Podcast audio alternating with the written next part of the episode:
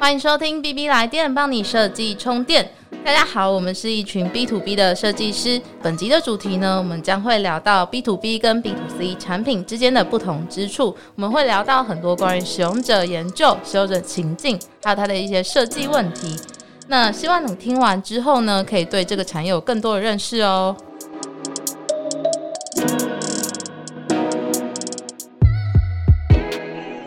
天其实是我们第一集的 podcast，相信大家可能对我们都不太熟悉，想说他们是谁。那其实我们今天就先来做一个简单的自我介绍，然后认识一下大家。毕竟大家要跟我们相处蛮长一段时间的。好，没事。好，我自己好尬，我自己好尬，要跟你讲，好尬。那其实呢，我们都是一群在 B to B 产业认识的设计师。那我自己本身我是 Kira，然后我在光电产业担任 UX designer。让我之前的背景是以前是学美术，然后我后来走自工管，然后又学设计，再到那个艺术心理。所以，呃，其实我也是蛮多元背景。然后后来我先去资料库的公司当 PM，后来有去 IOT 厂，然后担担任产品设计。然后就是现在比较多是在做公司内部的系统，然后因为我们要做产品化跟数位转型，所以其实我们面对使用者，可能我们跟利害关系人的一些呃相处，或者是怎么样说服他们，这个我觉得都是蛮需要方法的。那这一点的话，我想呃，接下来有 Seal，他跟我应该是蛮感同身受，因为呃，我们两个背景蛮像。然后我那时候其实是在他 Medium 上搭讪他的，他 Medium 上有一篇是艺人设计师，谢谢你，对我我抓到你了，但是。对啊，然后我就发现，呃，Seal 他其实蛮好玩。嗯，我跟他聊天的时候，他都很冷静，但他你一聊到他有兴趣的东西，他就会滔滔不绝的讲很多很多。然后，其实我要说，就是其实我们会录在 Pocket，其实好 Seal 让让让你讲，是你帮我们 怎么了？Hello，大家好，我是 Seal。那刚才谢谢 Kira 的介绍，我先介绍一下我自己。嗯，我本身是美术系出身，中间有当过 freelancer 跟朋友小创业。目前这是在半导体业担任 US designer。那半导体业就如大家所想的，是一个蛮特殊的产业，所以呃，我在里面蛮难找到可以讲共同语言的人。在嗯几年前，我有开始写 media 文章，分享一些在公司内的心得。也有参加线上线下的聚会来认识不同产业的设计师，所以像嗯 B B 来电的三位伙伴都是透过这样子的管道来认识。嗯，其实我们是在一次实体聚会里面聊天后才发现说，哎，原来大家负责的都是 B to B 的产品，所以平常工作有什么八卦啦，或是呃疑难杂症，我们都会互相分享，然后互相讨论。所以才会有 B B 来电的诞生。那接下来就是我想要介绍一下第三位设计师，呃，他也是一位很优秀的设计师。那平常也喜欢透过文字来分享一些心得。所以我们话不多说，来欢迎 Kyle。嗨，大家好，我是 Kyle。谢谢来自 B to B 设计产业的杰毅。杰毅你好，哎，杰毅结婚了。哦，可以不要讲这个吗？不同 杰一真的结婚了，不同世界的杰一都结婚，都结婚了，大家不要妄想了。好，那我是平面设计出身，然后呃一开始也是在行销顾问公司，那后来因为有中间接触到一些跟网页设计，然后跟科技相关的东西，所以我自己觉得对上这方面是比较有兴趣的，所以我后来就进到外商，然后到现在的 B to B SaaS 的新创公司。都是在做 UI UX。其实我们四个人大概都有一个连接，就是从艺人设计师开始。那我现在是团队成长到五个人，然后公司也从五六个人到百人，然后觉得这经验蛮特别的。然后我觉得四个人刚好就是有点像是一个互助会的概念，就是当设计师当久，尤其如果你是一个人的话，你蛮常会出现自我怀疑，或是自己到底这样做对不对？所以这时候就蛮需要。各种不同和你比较臭味相投的互助会，意思。好，然后那因为室友的关系，其实我们有一次有一个网友见面会，然后我们就是一起吃了饭，然后也因为这个饭局，然后认识了 Wendy，而且 Wendy 其实跟我现在的公司的可能一些有一些连接，因为他们是人在与人的连接。不不是人与人不能做人员是连接呃公司上的连接啦，这个就不多说。然 后那我就先请 Wendy 来自我介绍一下吧。Hello，大家好，我是 Wendy。那我之前主要是做 To C 的产品，那有待过 In House，有待过 Agency。然后我自己其实也有担任过 UI 设计师跟研究员，因为我本身的背景是人类学，很喜欢观察人类行为。那现在的话呢，是到一间比较偏向 To B 文化的公司当软体的 PM。现在有点像是尝试在这样子的文化下面导入一些 US 的研究跟设计方法。那很开心大家让我加入这个互助会，感受大家的温暖。谢谢温迪的分享，也谢谢 Kyle 的音效哈。那其实可以看到大家对土 B 的爱，其实我觉得都蛮深的，因为大家的背景都不太一样。可是我们在这个产业上，其实就像就像温迪讲，我们是一个互助互惠的呃形式。大家有问题，就工作上碰到什么困难的话，我们就会丢出来一起讨论，然后看有没有什么解法，就是大家集思广益。我觉得这样蛮好的，因为这也是我们做这个 podcast 的一个初衷，就是说，呃，我们把我们的问题分享给大家知道。那大家如果有问题，也可以跟我们做讨论。那呃，其实我自己呃，因为我们这集会聊到蛮多使用者的部分。那我自己在做 to B 产品的时候，其实我觉得呃，在使用者这一个部分呢，是呃跟 to C 是差蛮多的，对不对？呃，那 Sale 我知道你之前曾经做过 to C 的产品，那你现在在做 to B to C 的时候，呃，你会觉得他们的差异在哪里呀、好，那我可以分享一下我们公司的经验。那我现在是负责 B to B 的产品，那就做完之后会发现说 B to B 跟 to C 真正差异会在于说，我们真的很难碰触到 end user。嗯，以我们公司的状况来说，如果设计师能够直接接触到客户的话，会违反 need to know 原则。这里我有一个问题，呃，Sil 可以解释一下什么是 Need to Know 原则吗？我们好像蛮少听到这个原则的。OK，因为其实，在科技公司，我们会做一些资讯的分层。嗯，譬如说你是 R&D 部门啦，或者是你是 BD 部门，或者是你是 HR 部门，大家都会有只能知道你那个业务上需要知道的资讯。那它也就是透过这样的机制，然后来做一些机密或者是敏感资讯的保护。有诶、我有发现，因为我们公司也蛮分蛮多这种权限的，不知道是不是 B to B 公司都比较会这个样。对对对，我觉得这应该是蛮常见的。如果说设计师他能够碰触到外部客户的话，除了可能会触及业务机密外，在传产科基业，他们也会认为说访谈客户不算是一个刚需。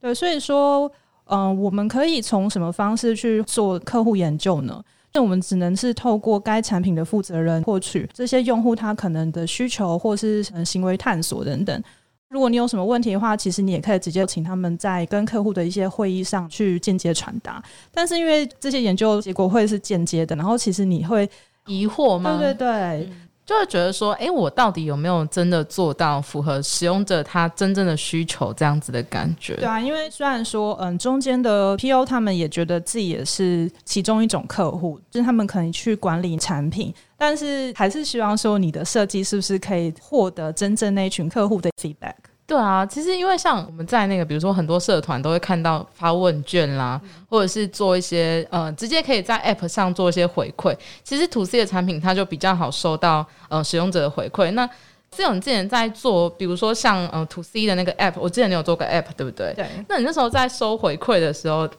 呃，你的方式大概是怎么样？嗯，其实我之前吐司的产品的访谈跟经验都是来自于跟朋友的小创业，跟大家常见方式一样嘛，就是我们可能会在社团啊去广发这些问卷，然后把它变成一个呃量化的资料，那再会从这些问卷去筛选一些比较适合的嗯、用户来做深度的访谈。但是就是跟嗯 B to B 非常大的不同是在于说，我们其实是可以用很弹性的方式，真的去接触到那些 end user。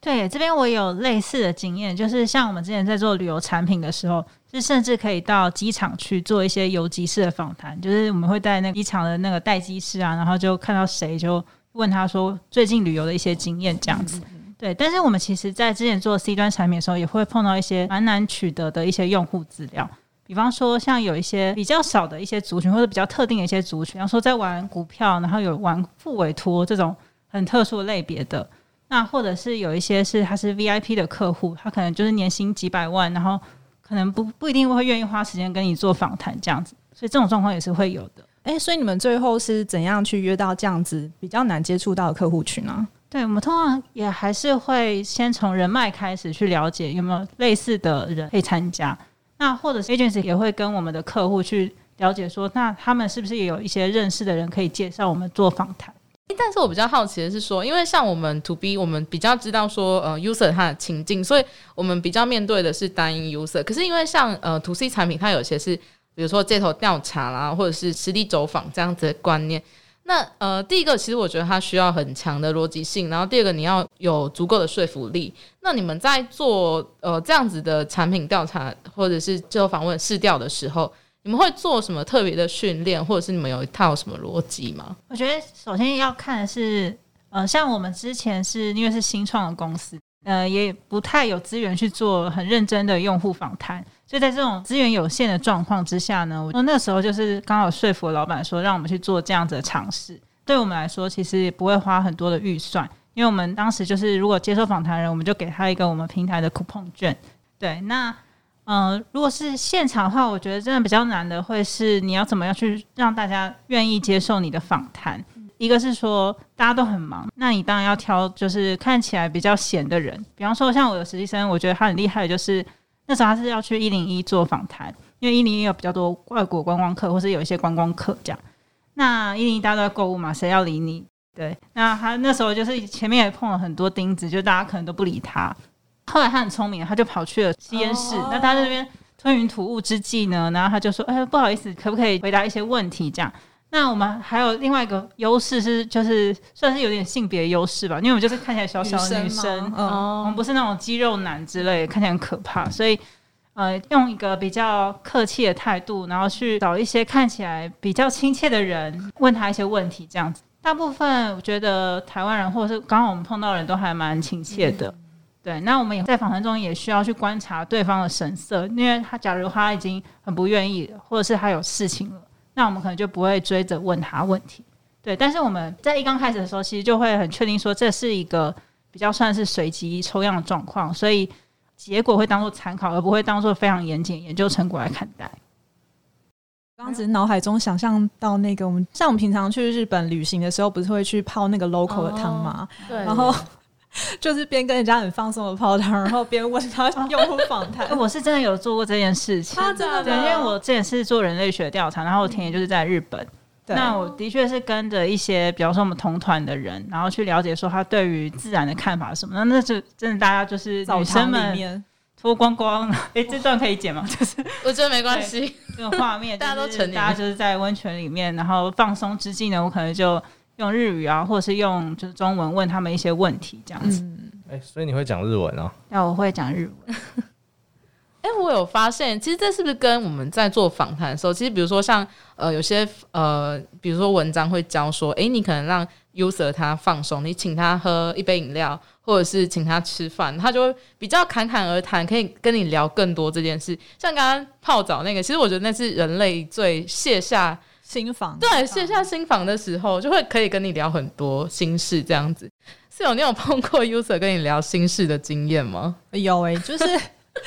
刚才这一段话就会让我回想到说，我那嗯，我那时候跟朋友一起做创业嘛，然后我们其实因为一开始产品上线的话，我们并没有多余的资金去请客服，所以说像你要收一些 user feedback，或者是他们在使用产品上有什么问题的话，我们都是自己当客服自己去解决。那像有些使用者，他们如果很常用，然后他们常回来回馈的话，他们其实就会开始跟我们聊天，间接的话就会开始听他们讲一些心事啦、恋爱小故事啦。其实也是透过这样子的过程，才发现说里面有两个用户，因为是用了我们的产品之后，他们就在一起。但对，但是其实我们根本就不是在做恋爱 App，所以我觉得这个是非常非常有趣的一件事情。他们后来有结婚吗？没有没有，他们好像 哎，好像好像过几个月后分手，对。但是这个其实凸显说，我们跟那个用户都很熟，所以他恋爱的阶段，我们都会知道说他现在已经到哪一步，这样。就是比较比较可以贴近使用者啦。对对对。我如果跟我，比如说像因为我是在 B 端，然后我做公司内部系统，如果跟我工程师聊什么？哎，你每天工作会用的那个东西，你觉得怎么样？他他其实根本就，呃，他不会。我觉得 B 端的使用者他不太想要在工作之外的时间跟你聊这件事情。相相较于 C 端来说的话吧，对啊，因为其实我觉得 B 端的用户他们那个产品是来帮助工作更有效率，然后他们其实很想赶快去解决他们的一些业务上的问题，心态上不是像 C 端产品那么的放松这样。对对，好像是哎哎，那像 Kyle，你们家其实是比较偏向 SaaS 的产品嘛？那呃，你在对 User，你你有做过这样的访谈调查吗？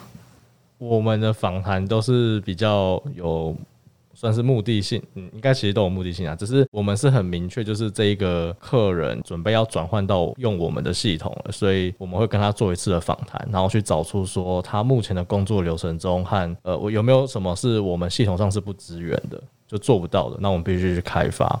然后我们从中里面去找出说，哎，可能会不会有一些能够吸引更多人去转换系统，或是有一个很大痛点可以发现，然后用这个痛点去再去拿到可能那一个区域里面更多的客人做这样的分析。那其实有一部分其实跟室友刚刚讲的是蛮像的，就是蛮仰赖公司内的那些专家，所以有时候也会觉得说，他们也会直接跟你讲说，就是他们就是那样子，所以就他们就是那样，对。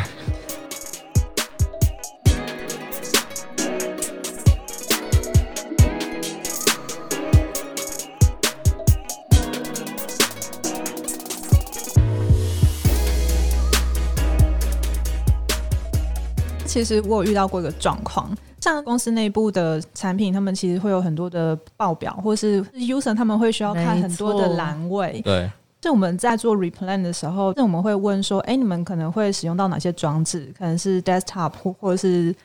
pad 啊，然后他们就会出现一个很神奇的装置，叫做 mobile。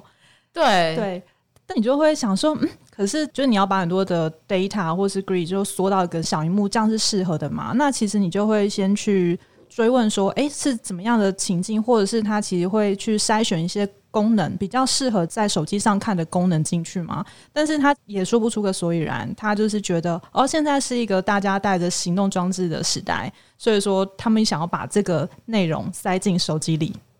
对，像因为我们家呃，我们家也是差不多这个情况，因为。”呃，工程师他需要看很多的资料、data 跟表单嘛。那表格的东西，其实你在 mobile 上面看，那根本是完全很小，然后又很伤眼力的东西。然后，可是你说要开发 app，它第一个成本它太高了，第二个他们其实不太习惯，然后公司又有一些治安的考量。那所以其实我们在考虑到使用者情境的时候，我自己啊，我自己会把那个呃像表单式的东西，我会先问说，呃，user 他可能哪一些是比较重要的，哪些次要资讯，那我会把它做成比较卡片式的，他自己可以在 mobile 上面看，对，然后呃第一层资讯就先秀，刚刚我提到的呃 user 他觉得是比较重要的资讯，他第一眼就要查看的，比如说像呃这个机台还有没有连线。然后这个什么装置有没有打开？那第二层它可能就是去做一些设定跟维护的资料这样。那其实像看哦，你们的情境，我觉得你们会碰到很多不一样的情境，因为你们有国外的客户，又有国内的客户，然后你们又有比如说像海运啊、货运这样子的系统，对不对？对。场景或是类型来说的话，因为我们一个系统里面就是要导入到一间系统公司里面去的话，其实有不同角色会用嘛。那因为我们的产品是呃垂直性的 SaaS 产品，它的意思就是说，我们是针对某一个产业去做他们这个产业里面所有可以做的事情，等于说像是一条龙的服务一样，去让这个产业可以在我们系统上面做到所有事。所以这里面会牵涉到的 user 就会有很多种，像是可能公司的老板 GM。然后可能像每一个角色一定都会有像是 sales，然后 sales manager，然后又会有呃操作员，然后操作员的主管，会计会计主管。那这个是很基本的分类。如果像是呃人数多一点的公司的话，会再更细，可能连操作员就会有分成说哦，我 A 部门是做什么事，B 部门是做什么事，C 部门是做什么事，那就会有更多跨部门，就是不同的场景去应用这样。哎，那看好像其实因为你刚刚提到你们公司有很多的角色嘛，那呃，根据这些角色，他去在做呃不同的，比如说界面设计的时候，像我们公司有呃老板啦、主管啦、工程师、技师，那他们其实要求想要看的维度跟层面可能都不太一样。那你们公司可能有，比如说像你刚刚提到老板或者请进出货的。呃，这样的情况，那你们怎么在比如说界面设计上，或者是它的使用场景去做一个呃设计跟去规划？嗯，这边就是通常角色比较多的时候，都一定会有个权限设定嘛。然后，因为我们是每一个不同的区块都会是一个像是模组化一样的，就是我先讲最简单的，像 dashboard 好了，因为我们是设计成一个区块一个区块嘛，所以基本上弹性够大，所以不同的角色进来，我们会喂给他不同的资讯。像是说，老板他一定就是看到一些公司这个月的关键几个数字，可能营运状况赚了多少钱，然后掉了多少客户。那像是可能业务也同样有这样子，可是业务看的是自己，因为你一定会在乎自己到底拉了多少人进来这个月。那可能像呃操作员，他可能就会看到的是一些快速的连接，可能我快速建一张表单，我快速建一个订单，这种让他可以进到。我们的系统之后，马上快速的进行下一步他想做的事，甚至操作员会有 to do list，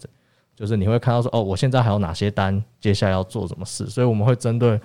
不同的 user 去让他看到不同的 dashboard。那像左边一般我们都一定会有一个导览列嘛，一个 menu，那个 menu 也会针对不同的角色去显示给他不同的东西。这样我好像有一点点那个画面，因为我们在做系统规划的时候，其实也会，比如说像。管理者，然后他可能就有一个什么系统权限这样子，可是我不知道这在呃 to C 端它会不会有什么差异？因为我觉得 to C 端它它的用户好像都是比较比较普罗大众这样的感觉，他不会刻意去分说，哎，我我要特定给什么样。我可以讲一下，就是因为我最近的 side project 是在做跟心理智商有关的，所以其实他当然还是面对了呃智商所。然后也面对了想看心理智商的那些人，那其实那些人我们也就不用帮他分类，你就是就是那一群人，所以你不用再像我们设计的时候需要分说哦，呃，有不同的角色，等于说面对那些 to C 的一般消费者或者一般想看智商的人来说，他全部都是同一群人，所以他看到界面全部都长一样，顶多就是有一些个人的管理资料，所以就相对没有这么复杂。哦，可能等于说他比较个人化的部分是在他自己个人的 setting 里面这样子的感觉。对对，就。像你平常可能用 A M B N B，你也就是可以看哦，看到自己的订单、过去订单、Agoda 那些，就是顶多比较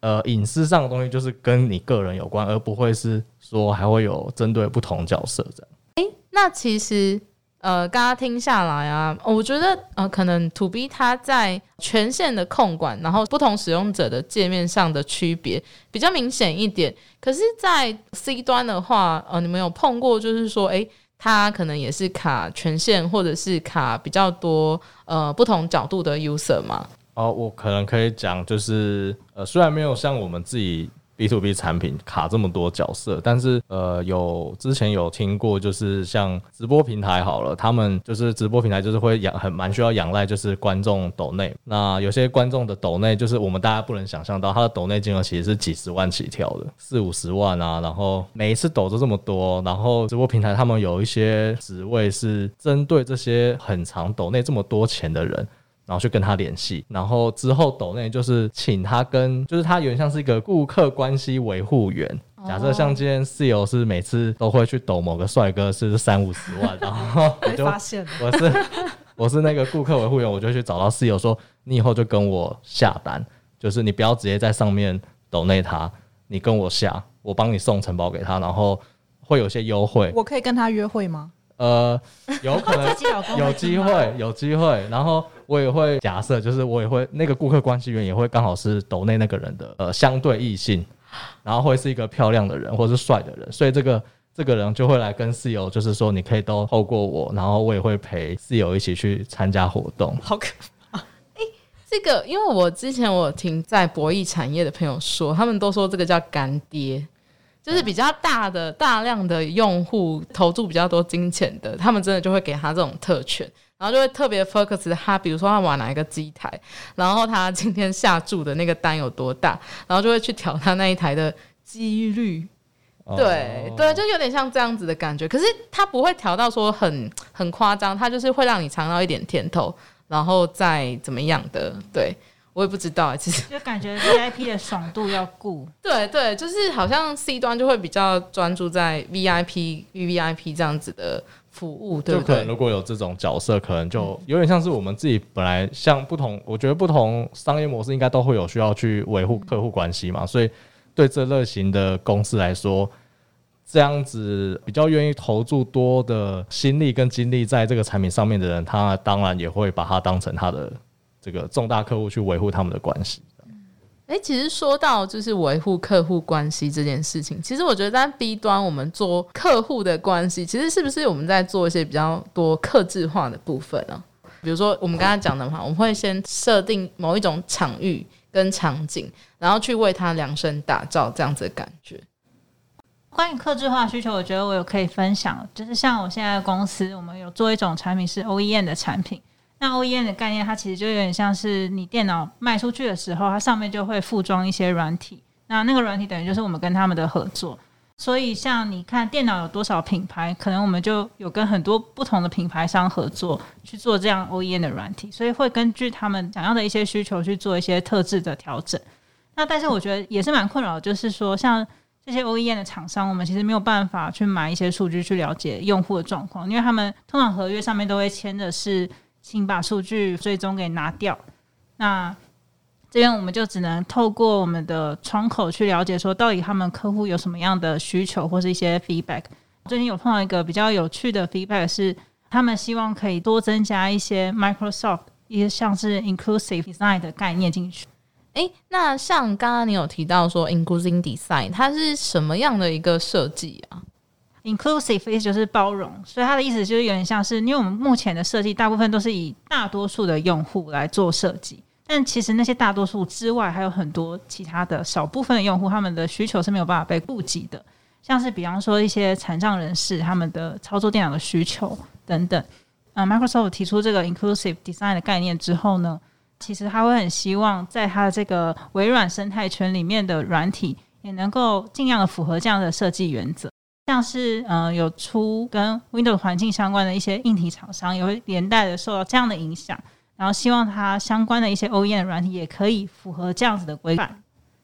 那刚刚其实我们聊到蛮多是，比如说像客制化啦，或者是刚刚有提到最一开始我们聊到使用者研究这一块嘛。可是其实像呃，我们其实有一块比较重要的是，我们在做产品得到，比如说一些 feedback 啦，或者是调查。呃，使用者他真正使用这个产品的心得是什么？其实我觉得这个数据，刚刚其实前面有讲到，数据是比较难取得的。第一个，你可能有一些公司条款；第二个，使用者他可能不是这么可以直接的给你呃数据的研究。那大家有这样子的情况吗？就是比如说你在要得到数据的时候，其实很难拿到。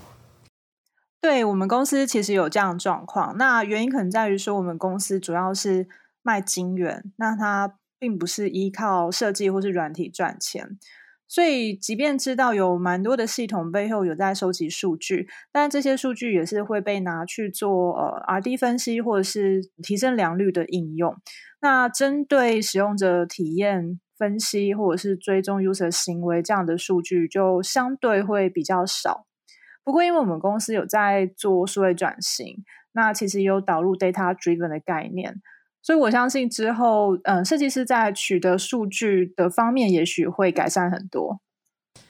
对，其实像我就会觉得说，嗯、我们在做一些设计的时候，可能没有办法，比如说及时得到呃反馈或是验证说，诶，我这样的方法是 OK 还是不 OK 的。那像大家平常在做一些产品的时候，像看到你们公司是做 SaaS 嘛，我记得你们有一个客服的部门，对不对？对你们是怎么样去接收问题，或是回馈这些问题给设计师，或者是你们内部在讨论这样？那个回馈分两种嘛，就是有可能有需求，也有可能是 bug。然后这些分类会先从就是客服那边的先过滤第一次，就是他们会去分级，然后分级完第一次之后，再到 P N 那边会再分第二次，然后再来决定说这个优先级大概是怎样。那他们他们会有一套他们判定这个东西要不要马上做，或是就排进我们的 backlog 里面，就是排到我们的代办事项里面，然后慢慢一条一条去去去开发出来，然后才会分配到设计师这边。所以对于 user feedback 或者是嗯 user 研究的重不重视，除了组织架构有关之外，可能对于它是卖什么样的产品也有相关的。因为像我们公司如果是半导体的话，它卖的是晶圆，重点会是放在 R&D 啊，或者是一些支撑上面的一些技术。但是因为我们并不是卖设计，也不是卖软体或者系统，所以说反而是在这一块的话，就会相对的比较不重视。对嗯，好像是这样，就真的是因为像室友他们家也有一个 help center，那我们家是 call center，可是我们只是记录，比如说登录问题它重复了多少次，可是我们不会特别去说，哎，哪边的设计不好或者是怎么样，他们通常都是 call help，然后解决，然后就不会再到我们这边。对对对，通常都是这样，对不对？对啊，那温迪你们家的话，因为你们家做蛮多，怎么讲？可以直接讲吗？你们家做蛮多影音软体的，因为我知道像这种软体，它都会有，比如说有一个小视窗，跟你说你有什么问题，你可以回馈给我们。其实我自己都蛮好奇，你们收到回馈的时候，是真的会去做改善吗？对，这块蛮有趣的，因为刚我听室友讲的时候，也有想到一件事情，就是这也是我之前一直在想的一个问题，就是说到底我们重不重视用户回馈这件事，是会因为产品有所改变吗？比方说。像我最早是在有点像是类似电商的平台，那我们主要的服务或是可以赚钱的东西，应该是里面的内容这样。那我们并不是纯粹在卖软体的。那现在我公司是比较偏向是这样的公司，但是好像我觉得也会跟公司的文化有关系。比方说，之前在做产品决策的时候，假设已经不会特别一定要去收集一些用户的回馈的话。那可能就也不一定会真的按照用户的回馈去做一些决策，反而可能会是按照最新的一些技术规格去做一些产品的设计，这也是有可能方向。那但是我们的确也是有在 收集用户的回馈，所以我们的确会有那种，比方说在产品里面你有一些 feedback 或是 rating 等等的，那我们也会去看说 App Store 上面的一些 feedback 是什么。哦，那这个话当然就是它非常的多，所以我们其实。像客服那边也会有接到一些用户的 feedback，那他当然也会像刚刚凯有讲的，就是会有第一层的过滤，医院会再去收集这些用户的回馈，然后去确认说哪些可能是对我们产品会有比较大的影响，那或者是会对用户有比较大的影响，然后再用这些依据去做一些开发上的排序。好，那这样其实我觉得听下来啊，其实 to B 跟 to C 的在得到反馈上，其实我觉得 to B 它比较。在说，呃，比如说你这个产品它的商业价值跟它的商业模式在哪里？像我跟 sale 公司，我们很多是面对呃内部的系统、内部的 user，那呃在轻重缓急上，它可能就会。呃，没有那么的急切跟急迫。可是，如果是碰到像产品化或数位化产品的时候，它的反馈就是比较及时。比如说，像 Kyle 跟 Wendy 的，他们会有一些呃客服中心啊，或者是得到客户反馈的比较直接的这种频道的时候，他们就是会有一层一层的筛选。所以，我觉得还是有那么一点的差异这样子存在。好，那其实今天大家就是录到现在已经心力交瘁，那时间也差不多了，那我们就在这里做一个 呃，其实 ending 了。那我觉得今天其实聊蛮多，我们在 B to B 跟 To C 的产品啊、使用者啊，或者是我们得到反馈这样子的一个区别在。那其实我们第一集 Podcast 可能会有像上周，我们可能就经历过，嗯，现在外面有人在唱歌，然后。我们跟他中间还有车，对，热车车，然后各种对的，还有吃那个什么吃螺丝，对，吃螺丝，还有台湾国语，